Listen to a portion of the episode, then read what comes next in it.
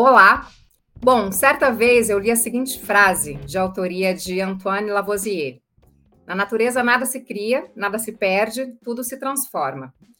Quando a gente traz essa frase para o contexto do mercado imobiliário, a primeira palavra que vem à minha cabeça e que se conecta com isso é retrofit.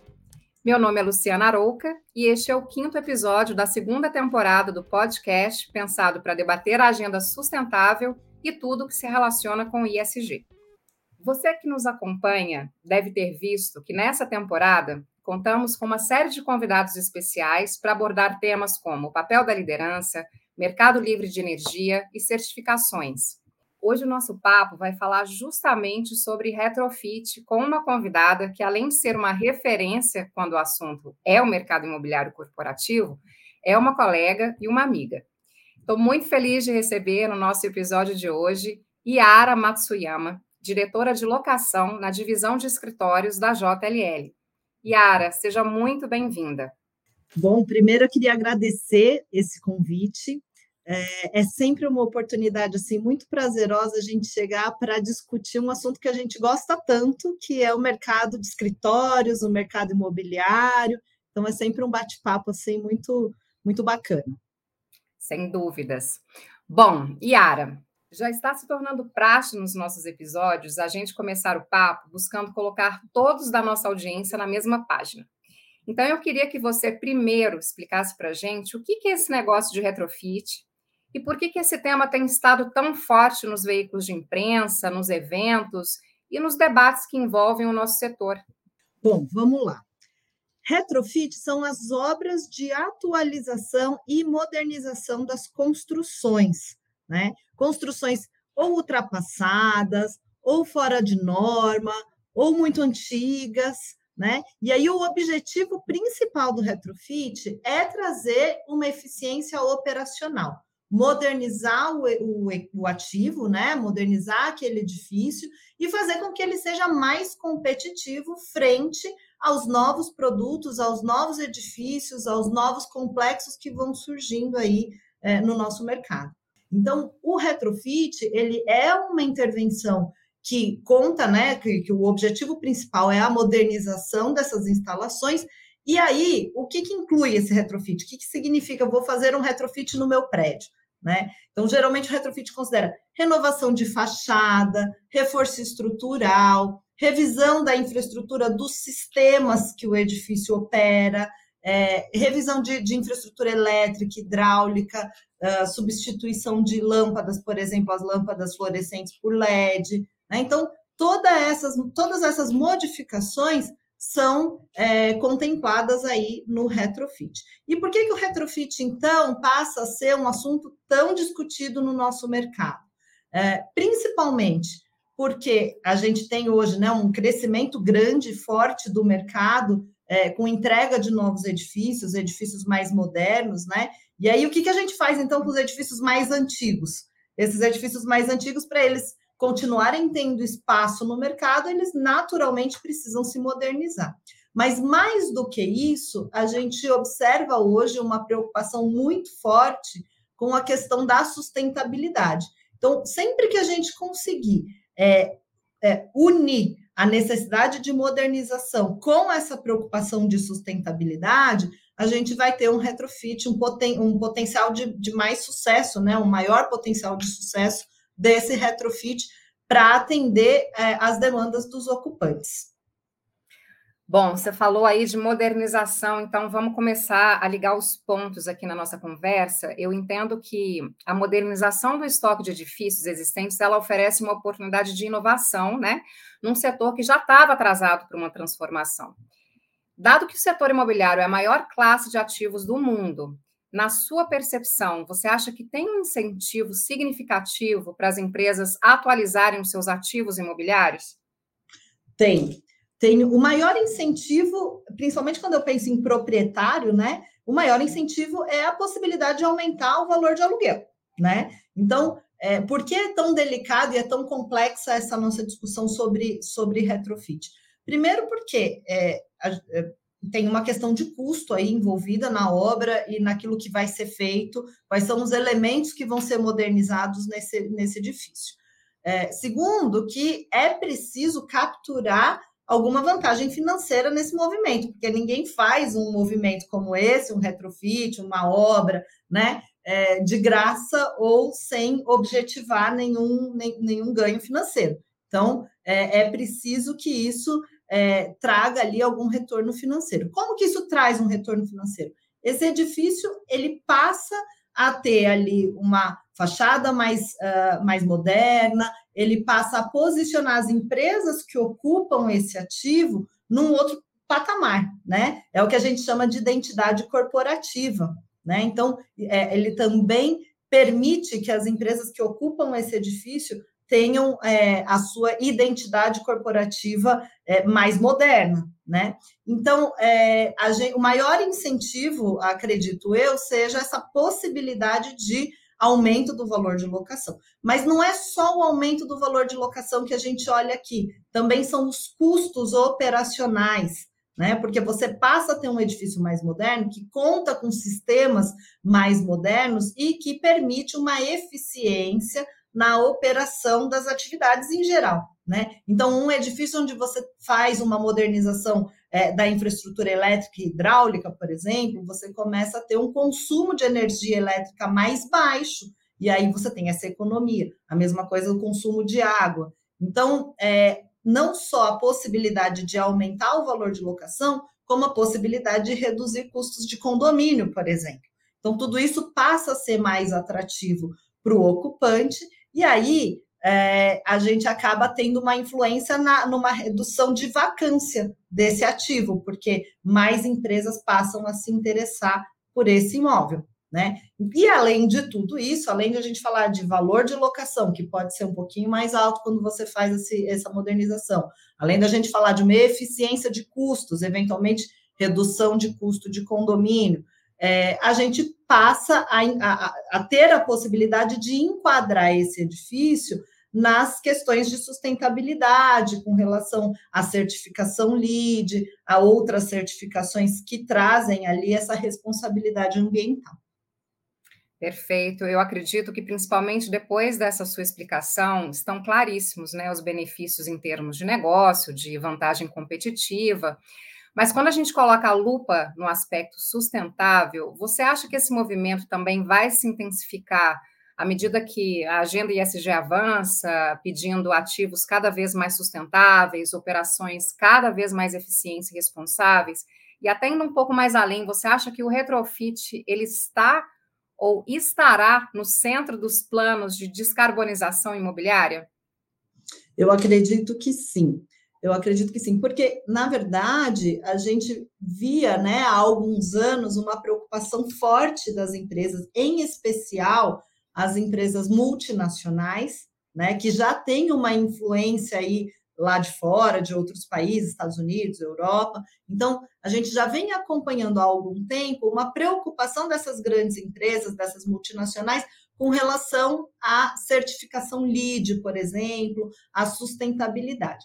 Mas aquilo que a gente via antes como uma preocupação, um desejo, está cada vez mais próximo de se tornar uma necessidade, né? Então, acho que é um movimento que começa com as multinacionais, né? As empresas locais, as empresas menores ainda não estão preparadas, ainda não estão tão é, preocupadas com essa questão de sustentabilidade, embora esse seja um tema que se discute todo dia, todo mundo ouve falar, todo mundo já está habituado né, com esses termos, termos de ESG, de sustentabilidade, mas as empresas locais ainda são, é, e pequenas, né, ainda são muito sensíveis a preço.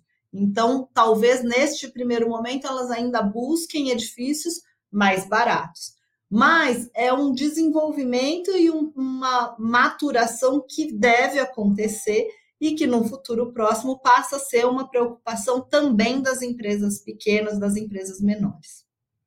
Perfeito, acho que é um momento de transição que, que os mercados né, experimentam né, quando a agenda começa a, a tomar tração e, e, existe essa acomodação, né, até que haja essa tomada de consciência realmente olhando para um futuro mais sustentável.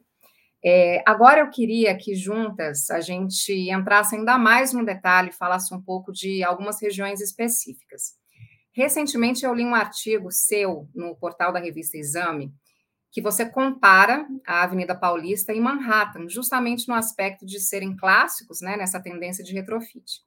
E aí, pensando nessas regiões e abrindo para outras que você, né, eventualmente queira citar, o retrofit ele acaba sendo a única solução para se manterem como regiões competitivas? Olha, eu não diria, acho muito drástico a gente dizer que é a única opção. Mas, sem dúvida nenhuma, o retrofit é uma poderosa ferramenta de desenvolvimento é, e de melhoria né, dessas regiões que já existem. Então, por exemplo, quando a gente pega o caso da Paulista, a Paulista é uma região corporativa muito importante, né? Uma das principais aqui do nosso mercado, é, mas é uma região de um estoque bem antigo, anos 70, né? É, e é uma região também onde há uma escassez de terrenos para desenvolvimento de novos empreendimentos. Então, ali, o que pega, o que né, pode ser utilizado ali para é, modernizar os ativos da região é justamente o retrofit, né? Então, trazer modernidade para esses ativos aí é, dos anos 70, dos anos 80, isso sem dúvida nenhuma é uma ferramenta importante. E aí, em que que isso ajuda? Muitas vezes, quando você faz o retrofit, você traz inclusive a possibilidade de reclassificar o edifício, né? Então, edifícios que eram classificados como B, passam para uma classificação de A ou até de duplo A, e é aí que vem também, juntamente com essa modernização e com essa obra, é, a possibilidade de cobrar mais pelo aluguel. Até foi um, um dos exemplos que a gente trouxe né, em um desses artigos falando de Avenida Paulista e de retrofit, é, um exemplo de um, edifício, de um edifício que era classificação B e que com o retrofit passou para uma classificação duplo A né? E foi um super case de sucesso, enfim, até com relação a essa questão é, de, de aumento do valor de locação. É, a gente pode analisar também um outro, uma outra região corporativa, por exemplo, a Faria Lima. Né? A Faria Lima também já possui uma escassez de terreno para construir novos empreendimentos do zero, né? É, e é uma região altamente demandada, né? Com baixíssima vacância. Então, ali a oportunidade realmente é desenvolver e modernizar, é, não desenvolver, mas modernizar os edifícios que já estão lá há mais tempo, né? E aí trazer essa, é, esse apelo né, do, do uh, da sustentabilidade é fundamental. Por quê? Porque a Faria Lima é uma região corporativa de grandes multinacionais. Então, o público que é, consome né, esses ativos, ele consome justamente com a preocupação da sustentabilidade, do ESG, é onde a agenda ESG é, já, já chegou com certeza. Né? Então, é, é fundamental que a gente esteja atento né, para essa, essa ferramenta tão importante, que eu vou chamar de ferramenta, mas é uma oportunidade de modernização do ativo juntamente com o desenvolvimento dessa questão toda de sustentabilidade é, dos nossos ativos aí. Não, e é interessante, né? Porque do ponto de vista do mercado imobiliário, a gente tem dois lados, né? O lado dos proprietários e o lado dos ocupantes, né? Então, nesse sentido, falar um pouco de como fica essa equação quando a gente aborda ambos, né? Tanto proprietário quanto inquilino.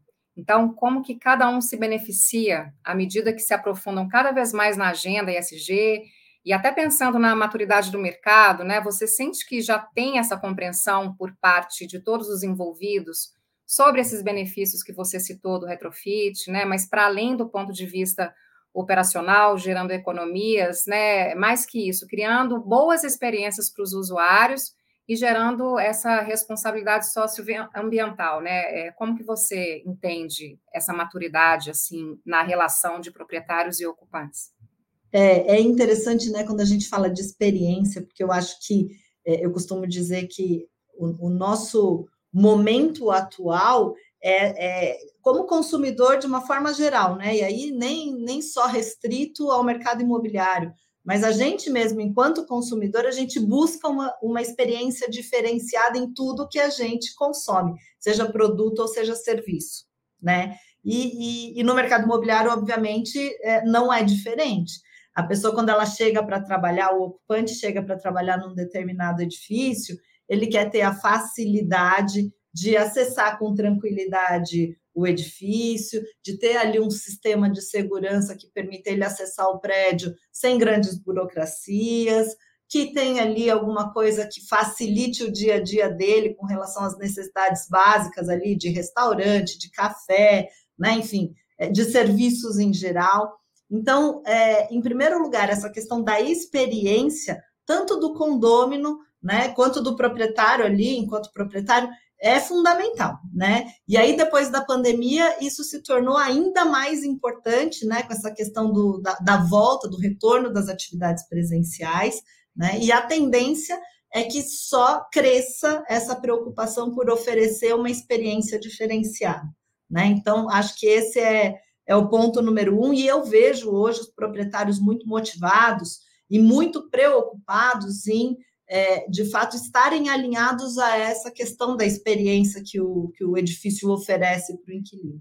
Então, acho que esse é, o, é, é, um ponto que eu acho que já nem é mais uma discussão, é uma realidade já. É, agora, a questão é, dessa, dessa necessidade dos, dos sistemas estarem cada vez mais integrados e mais modernos e gerando eficiências isso também já é uma realidade, né? Não é uma coisa que está por vir. Então, quando eu atendo é, ocupantes, por exemplo, que estão buscando ali algum espaço para instalar seu escritório, preocupação número um é quanto isso vai me custar. Qual que é o custo do aluguel, qual que é o custo do condomínio, qual é o custo do IPTU?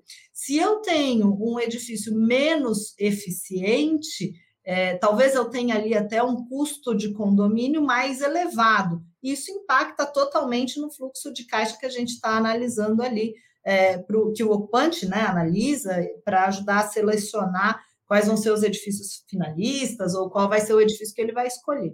Então, é, é fundamental hoje que o proprietário esteja também atento a essa questão dos custos, né, de, de uma forma geral, e, obviamente, o máximo que ele puder é, é, prover de sistemas e de é, economia nesse âmbito do condomínio, nesse âmbito dos serviços, isso vai ser, sem dúvida nenhuma, é, muito bem visto, né? Já é uma necessidade, isso não, não tem nem o que se questionar. E aí a gente passa para a questão uh, da sustentabilidade que isso representa, né? Então, cada vez mais as empresas estão sim buscando edifícios que tenham algum tipo de certificação que demonstre a preocupação desse edifício com a questão da sustentabilidade e do meio ambiente. Né? Então, os edifícios que não estão preparados para isso já nem entram nessa primeira lista de opções. Né? Então, também é uma necessidade latente que a gente esteja o tempo inteiro buscando né, e, e, e atentos a essa questão uh, da, da, do alinhamento né, com o tema de ESG, com o tema de sustentabilidade, com o tema relacionado à preocupação com o meio ambiente. Legal. E aí, nessa sua linha de, de raciocínio, você acha que seria correto a gente afirmar que esse grau de maturidade, né, dessa relação é, vamos dizer assim, desse estreitamento de relação entre essas duas partes envolvidas, né, proprietário e inquilino. Você acha que poderia até é, é levar a novos modelos de negócio, né, no sentido de aqui ambos trabalhando juntos, né, poderiam de repente colaborar para formar ou novas parcerias, ou, né, sei lá, criar novos modelos de negócio, identificar abordagens de co-investimento? Com certeza, com certeza, porque na verdade é um mercado que interage, né? Não adianta só a gente falar assim, ah, eu preciso e você fornece. Sim, num primeiro momento a relação é essa, mas a partir do momento que aquele é o prédio que eu quero, porque ele está numa localização que me atende, ele, ele tem toda a, a, as características que me atendem, mas tem ali um ponto que a gente vai precisar trabalhar junto para validar, para alcançar. Então, eu acho que com isso vem sim uma, um, uma predisposição de ambas as partes, tanto do inquilino quanto do proprietário, de caminharem juntos para alcançar isso, né? Então, é, um, é, é um movimento que vem sutil, é um movimento que é uma discussão que já vem sendo falada há algum tempo, mas que a partir do momento que isso precisa é, realmente ser colocado em prática, né, é, as partes é, é novo, né? É, é novo para todo mundo. Então, como a gente passa por essa fase de maturação? Então, obviamente, eu acho que é, existe sim esse período de ajuste e de integração para fazer a coisa acontecer. Né? Então, é, eu acredito sim em novos modelos de negócios, em novas estratégias, em, enfim, em uma cooperação que possa existir entre as partes envolvidas, sem dúvida nenhuma. Eu também concordo com isso. E bom, a gente vai estar tá agora mais perto do final, né, é, da parte final desse episódio, mas eu queria abordar dois pontos que eu acho cruciais dentro dessa nossa conversa, que são as métricas de medição de sucesso de um projeto de retrofit. É claro que existem inúmeros desafios, principalmente que envolvem padrões construtivos antigos, é, mas como que você analisa as oportunidades dessa iniciativa do ponto de vista é, de imóveis mais sustentáveis? Né? Eu queria que você citasse alguns para a gente, você, você acabou já discorrendo sobre, né, sei lá, vou trocar as lâmpadas por outras de LED, a questão da fachada, qual outros, é, outras iniciativas que você poderia é, citar aqui para a gente nesse sentido? É, então, a, a, troca das lâmpadas é uma, né, que agora já, já vem sendo, as lâmpadas fluorescentes, incandescentes, já vem sendo substituídas pelo LED. É, a, a, fachada também, né? Então, a renovação da fachada, utilizando aqueles vidros de alta eficiência, vidros duplos, vidros triplos, e aí a tecnologia vai longe, né? Que contribuem e atenuam a absorção de calor. Então, contribui para manutenção da, da é, do conforto térmico e da eficiência do ar-condicionado, e também a absorção do calor nessa fachada é, acaba sendo atenuada aí pela qualidade do vidro que se utiliza, né? E aí a gente tem os sistemas todos de forma geral. Hoje a gente vê né, a, a, a catraca eletrônica. Antigamente a gente passava o crachazinho, né? E aí a gente perdia o crachá na bolsa, ficava horas na catraca. Lembro bem. tirava tudo de dentro da bolsa e achava o crachá conseguia passar. Se não achasse, tinha que subir, pegar o elevador, subir para o escritório de novo para ver se não tinha esquecido o crachá lá, né? E Sim. aí agora a gente já tem as catracas inteligentes que já reconhecem é, a biometria e já acionam o elevador, né?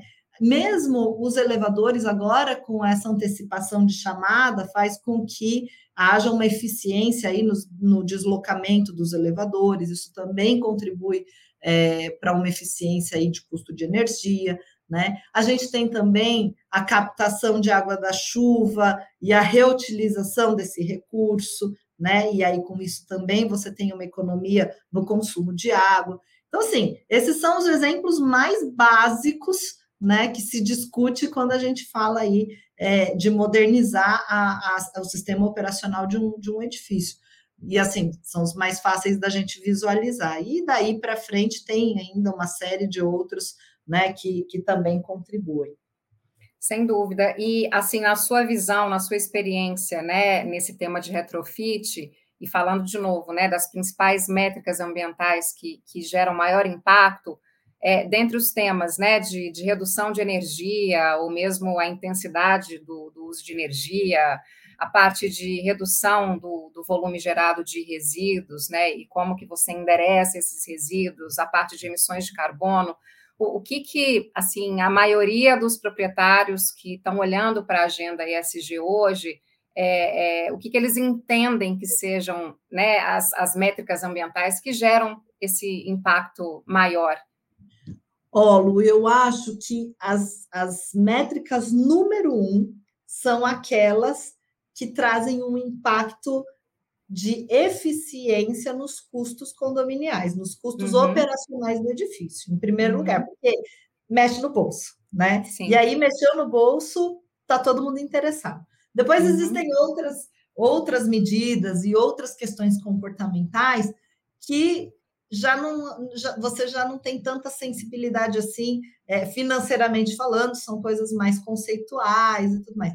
Mas as primeiras que a gente vê assim são aquelas que trazem redução é, eficiência no consumo de energia e de água e outros consumos, porque isso vai trazer um impacto imediato nas contas. E aí isso traz um benefício que é ambiental, mas que antes de ser ambiental é um financeiro que mexe no bolso do inquilino e mexe no bolso do proprietário. Né? Então, acho que esses são os, os que vêm na frente. Não, e, e, sem dúvida nenhuma é um grande passo, né? Porque a gente parte do princípio, olhando para o tema de, do retrofit, que a, os proprietários estão bancando um investimento, né? Sabendo que vão gerar edifícios mais sustentáveis e que vão gerar também operações mais eficientes. Então, você investe de partida, mas você recupera aquele investimento e ainda dá isso de bandeja para o inquilino, né? Como primeiro, né? Uma oportunidade de ter um é. condomínio mais enxuto e segundo, não menos importante também, que ele consiga também ser apoiado é, para atingir as metas né, que, que uhum, eventualmente ele tenha se comprometido com relação à parte de mudanças climáticas, né? Sem dúvida, sem dúvida. Excelente, Ara. Eu acho que todos que nos ouviram agora conseguiram minimamente compreender a estratégia que tem por trás do retrofit e como nós, né, cada um na sua área de atuação, como que a gente pode contribuir para a construção de um mundo mais equilibrado, que no final da, do dia é isso, né? É, a sustentabilidade é sobre equilíbrio, é sobre como cada um de nós pode viver, é, é, enfim, sem, sem impactar, né, do ponto de vista ambiental e social, né, o mundo que a gente vive. É isso aí, Lu. E eu queria só complementar, né? Porque quando a gente analisa o estoque de edifícios é, de qualquer cidade, né? A gente vê novos complexos chegando e esses novos complexos super alinhados com todas as questões mais modernas de tecnologia, de sustentabilidade. Isso, obviamente, é tudo muito interessante, muito bacana é, para a cidade como um todo, para os novos ocupantes e tudo mais mas eu acho importante a gente ter um olhar para os edifícios já mais antigos, que foram entregues em outras décadas, em outros tempos, é, para que isso não fique perdido lá atrás. Né? É preciso que a gente tenha uma responsabilidade em relação a esses ativos, como fazer para que eles ainda sejam úteis, para que eles ainda sejam atrativos, para que eles ainda sejam utilizados dentro aí das premissas modernas. Né? Então, é importante que a gente tenha esse olhar uh, para os edifícios mais antigos e, e busque uma forma inteligente de ocupação desses edifícios.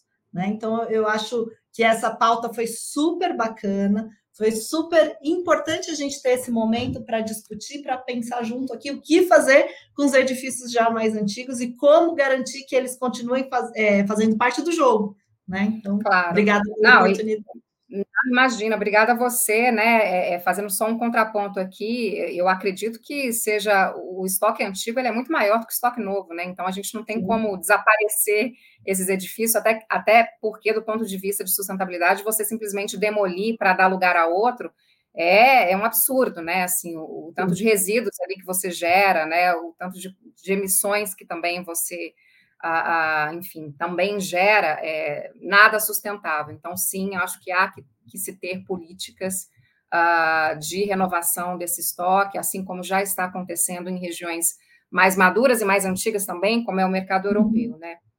Mas, enfim, né, chegando ao fim desse episódio, eu queria é, muito te agradecer pela sua participação, por ter aceitado o nosso convite é, né, e se juntado conosco nesse projeto tão legal, onde a gente busca desmistificar as dificuldades que envolve essa sigla, né, ISG, e trazer temas de extrema relevância para clientes, potenciais clientes, mas acima de tudo para todas as pessoas, né, que também é o nosso papel é, informar. Então, meu muito obrigada, Yara. Eu que agradeço. E conte conosco sempre que quiser trazer aqui uma pauta de escritório, de locação. Você sabe que a minha paixão é falar disso, então estou sempre à disposição. A gente sabe e já está anotado aqui para um, um futuro próximo. Bom, e assim com a participação de Yara Matsuyama, diretora de locação na divisão de escritórios da JLL, chegamos ao fim de mais um episódio do ISG com Luciana Arouca. Para aqueles que desejarem, o link para saber mais sobre a atuação da JLL em sustentabilidade vai estar na descrição do episódio. assim como os links para o artigo da Yara na Exame e para conteúdos de retrofit no site da JLL Brasil. Antes que eu me esqueça, siga o canal da JLL Brasil no Spotify para estarem por dentro de todos os temas que envolvem o mercado imobiliário e também o nosso canal do podcast ISG com Luciana Arouca para receber em primeira mão todos os nossos episódios. Muito obrigado a você que nos acompanhou em mais um bate-papo e te espero também para o próximo episódio. Até lá!